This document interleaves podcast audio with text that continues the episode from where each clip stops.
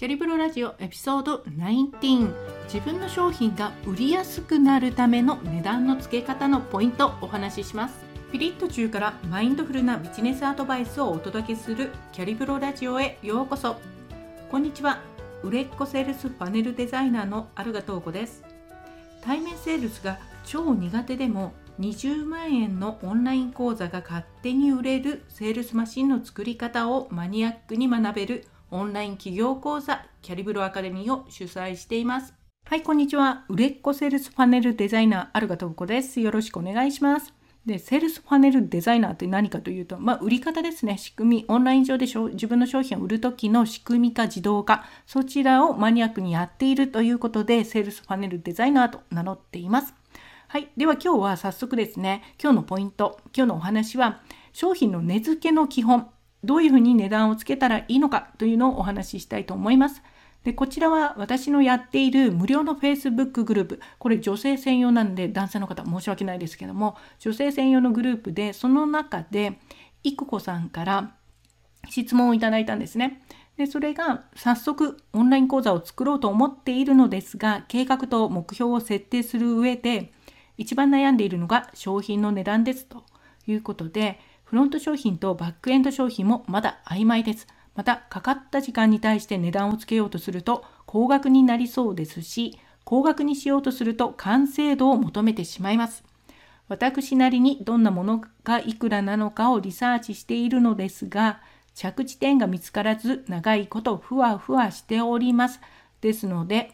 自分の商品の値段の付け方について教えていただきたいですということで値段の付け方なんですよね。これすっごく悩んでる方多いと思うんですが特に初めて起業して初めての商品の値段というのはものすごく緊張しますよね。私もすごい覚えてるんですよ。私が最初に売った商品っていうのは17ドル？1700円とかそのくらいでももうこんなこれでジャージしていいの？っていう感じで今から思えばね、まあ、大丈夫大丈夫とか教えてあげたいんですけれどそのくらいびっくりびっくりというかビビりながら値段をつけてたんですよね。なんですっごくよくわかるんですよ。で今日はじゃこの値段をつける時の心構えとこれはやったらダメですよというポイント2つとあとは最後にじゃあ何をしたらいいのかというお話したいと思います。はい。ではまず値段の基本の木、値付けの基本の木というのを2つですね。ポイント2つ。まあ3つかな。3つ紹介します。で、まずは値付けというのは正解はありません。当たり前なんですけれど、この値段をつけたら正解ですよ。ピンポンピンポンとか、この値段をつけたらね、5000円にしたらそれはダメですよ。ブブーみたいな、そういうものではないです。まずはそこを覚えてください。なのであの正解を探そうとすると見つからないのでね。正解はないと諦めてください。諦める。でその次は情報とかサービス。そういうものの値段っていうのはもうこれ主体的なものなんですね。客観的な値段の付け方っていうのはほぼできないと思ってください。あくまでもご自身がこの値段で売ります。私は自分のコースを5万円で売ります。言ったらもうそれがその値段になります。もう主主観的なもの、主体的なものでしかないと。客観的な値段のつける、客観的な値段っていうのは、まあ、つけれないんですよね。というのが2つです。で、最後のもう一つが相場。あの、いくこさんもね、どんなものがいくらなのかをリサーチしているって言われてますけど、これまあ相場を知るということで、特に初心者の場合、初めての場合というのは基準がある程度わからないとつけようがないのでその基準を知るために相場をリサーチする。それはもちろん OK です。しやってほしいことでもありますしもう一つ言えば実際に自分が売ろうとしている商品とか値段とかそれ似たようなものをですね実際に購入してみる。それが一番勉強になります。なのでリサーチすること自体はいいんですね。ただし相場はあくまでも相場に過ぎなくてそれに従わなければいけない理由は全くないですしご自身ができると思ったら相場でも上の方ですよね上の方を狙っていけばいいですし人がこの値段で売ってるからじゃあ自分はそれより下げなきゃ売れないんだとかそういう初心者だからといって下げなければ売れないかといったらそんなことは全くないんですよね。他のあんなすごい人があんなすごい講座を2万円で売ってるのに私なんかの私の講座を5万円で売っていいのとかそういうのも思うと思うんですけど全然 OK です。もう全然 OK なんでもうあくまでもその値段というのは主体的なものなのでね相場は相場として目安としてくださいただそれのルールに従う必要とかはね全くないですから。はい、というのはこの3つのポイント値付けは正解がないですよというのと自分の商品の値段というのはもう主体的なものですよ。自分が決めるものですよと。あと相場はあくまでも目安に過ぎないですと。それを守らなければいけないルールはないですと。いうこの3つですね。これ基本の基本になりますので覚えておいてくださいね。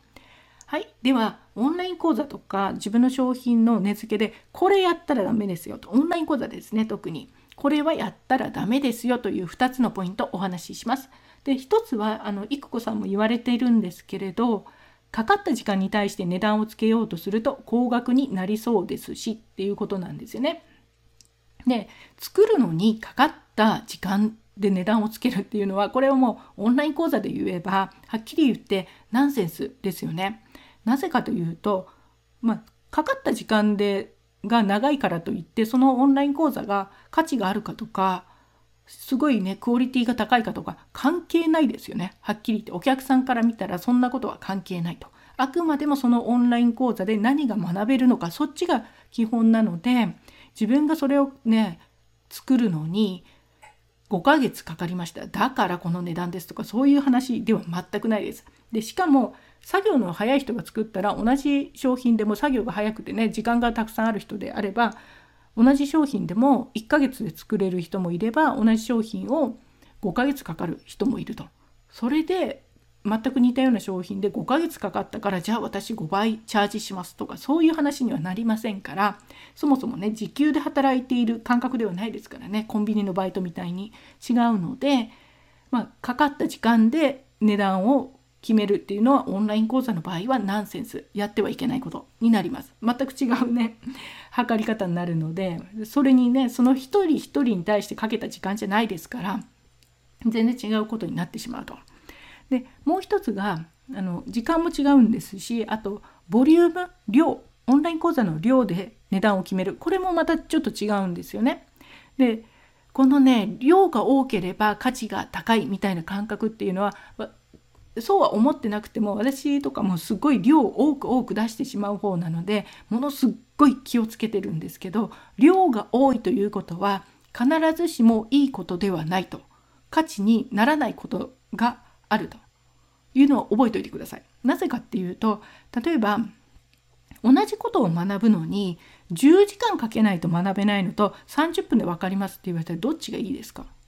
例えばオンラインマーケティングを10時間かけて学ばないといけないと、まあ、10時間でもね学べたらいいかもしれないんですけど10時間かけて学べるっていうのとインスタインスタのねあの攻略法10時間かけて学べます。というのといや1時間のセミナーでインスタの攻略全部分かりますよ。攻略方法全部分かります。どっちがいいですか？1時間がいいですよね。どうせなら短い方がいいじゃないですか。同じ効果が出るならみんな短い方がいいんですよ。ということは短い方がそれだけたった1時間でこれだけ学べますと言った方が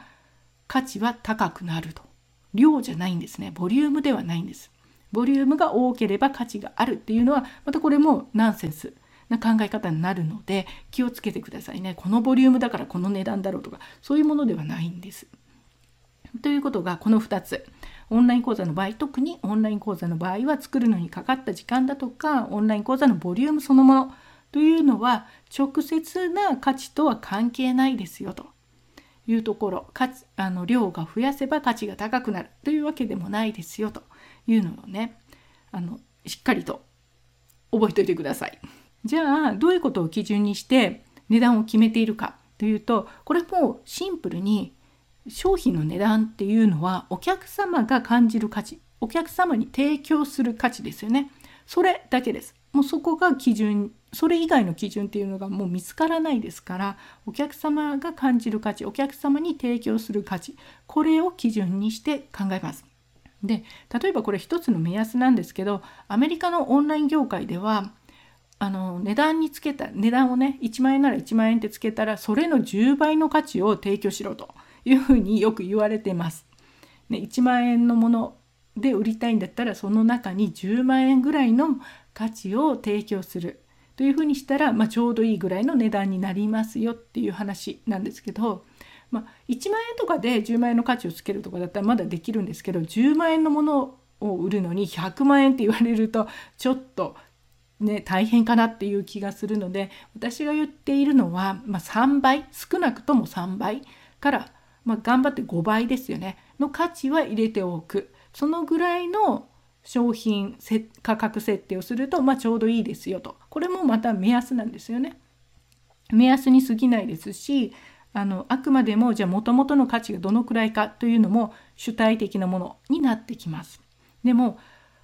ここで本当にすごく大事なのは自分が提供する価値をある程度ねきちんと把握できるかどうかというのがこの練習っていうのがすごく大事になってきます。で私のあの CBA キャリブロアカデミー有料の講座の方でお伝えしているのは同じスキルでも同じスキルで同じような講座を作っても見せ方によってお客様が感じる価値っていうのはもう5倍10倍にすることができるんですね全く似たような内容でも。ということがあって、まあ、多少ねあの付け加えたりもするんですけれど同じスキルでも高額な商品を作るっていうのはできるしそれを覚えておくとすごくいいスキルになるビジネスが楽に回せるようなスキルになるので是非ねそういうポイントっていうのは学んでほしいなと思うところになります。でその時に本当に初心者の方に忘れてほしくないことは自分が提供している商品の価値を低く見積もりすぎないこと皆さんよくね本当低めに低めに見積もってしまうのでそうではなくてお客様との話とかそのフィードバックとかを、ね、実際もらいながらまあ自分の商品の価値ですね。それを再評価。また今からちょっと見直してください。自分の商品の価値っていうのを一体どこにあってどういうものなのかなっていうのを見直す。で値段をつけたらその値段に対して3倍とか5倍の価値をね提供できるような値段をつけておく。そうすると、まあ、マインド的にも売りやすくなるんですよね。私の商品実際は10万円ぐらいの価値があるけれどこれを1万円で売ってるんだからもう買わなきゃ損だよみたいな感じで売りやすくもなるので是非ですねつけた値段の5倍とか10倍の価値を与えるぐらいの感覚で商品作りというのを進めてください。で2つ目のポイントというのがあの価格というのは実際にお客様が払う価格っていうのはあなたの商品を通じてお客様がお客様自身に投資している。あなたにお金を払ってるんではないんですよねあれは。お客様が自分に投資しているんだと。この感覚を早めに身につける。これがまた一つ自信を持って値段をつけれるポイントになってきます。でなぜかというとあのお金に対する感覚っていうのはお金をもらう時の感覚ですね。お客様からお金をもらう時にちょっと罪悪感を感じる方いますか？その方っていうのは実はお金を自分が払う時に払っている時に損した気持ちになってるんですね。何かがなくなっている消費しているという感覚でお金を払っている方は人からお金をもらう時にもお客様が、ね、損した気持ちになっているお客様に損をさせているとかお客様の、ね、お金がなくなってしまうみたいな感覚になるので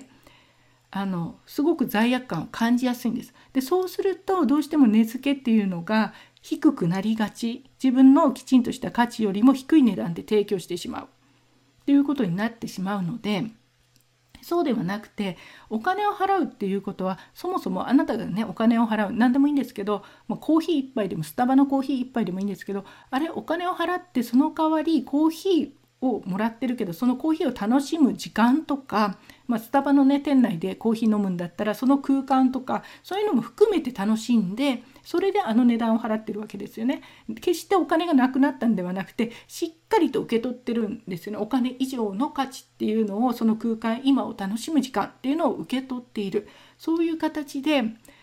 お金を払うことを消費ではなくて毎回お金を払うっていうことを投資だとしてお金を払う、うん、そういう感覚になってくるとお客様からお金をもらう時も安心してもらえるようになるんです。お客様がお金を減らしているんではなくてお客様は自分に投資しているあなたの商品を通じて自分に投資しているんだなという感覚がわかるのでより正しく自分の商品の価格や価値っていうのをもうそのままねきっちりとお客様に伝えてもらえるようになってくる。お金をねいただける気持ちよくいただけるようになってくる。と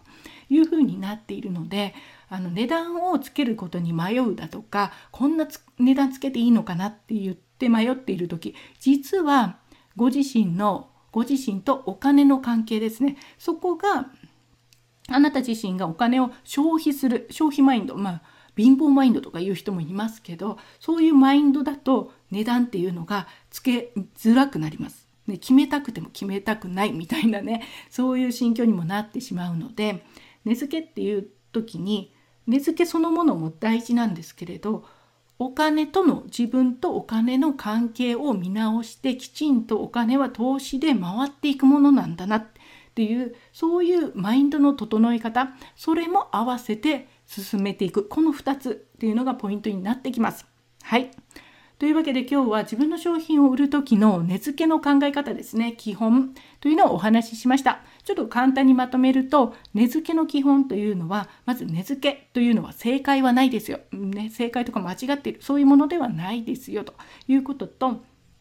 あと値付け値段というのはもう主体的なもの自分で決めるものになりますと。でもう一つが相場というのはあくまでも相場に過ぎないのでそれに従わなければいけないとかそういうルールではないですよと、ね、相場には目安ですよということですね。でオンライン講座の場合これやってはダメですよという2つのポイント。で1つが作るのにかかった時間でチャージする。それお客様にも関係ないですし本来のオンライン講座の価値とも関係ありませんと。いうことでこれはやめてくださいと。でもう一つがボリュームですね。オンライン講座の量が多いから価値がある。その感覚もまたちょっと違うんですよね。同じ成果があるなら少ない量で同じ成果が出せた方が価値が高いということになるので量で値段をつける。これもまたちょっとずれてくると。実際のね価格とはずれてきますよということで気をつけてくださいという2つのポイントですね。で最後がじゃあどうするかというともう基本的に値段というのはお客様が感じる価値お客様に提供する価値をベースにして作るもの。で一つの目安として価格の、まあ、最低でも3倍3倍ですね。3倍からまあ多い場合は10倍の価値を提供する。そういった商品作りをする、まあ、こうしておくと大体安心して売れるところに値段設定というのができると。ただ初めての人の場合はそうは言ってもすごくねもともとの価値っていうのを低く見積もりがちなのでそれをきちんと再評価して価値をねきちんと再評価できる。そういったスキルっていうのは身につけていかないといけないところになります。でもう一つのポイント最後のポイントがお金と自分の関係お金を払う時に消費しているという形で思っている方はお客様から適切なお金っていうのが金額をチャージしづらいもらいにくくなるので必ず自分自身のとお金の関係ですね。それを投資マインドリッチマインドとかいう方もいますけどお金を払う時に自分は投資しているんだと。いうマインドを整えていく。これを同時にしておかないとなかなかお客様から適切な料金っていうのがいただけなくなりますのでね。必ずマインドもちゃんとアップさせる。投資マインドとかリッチマインドとかね豊富マインドとかいろんな言い方ありますけどそういった形でマインドも整えていくというのが大事になりますよというお話でした。はい。では今日は自分の商品を売る時の値付けについてお話ししました。どうもありがとうございます。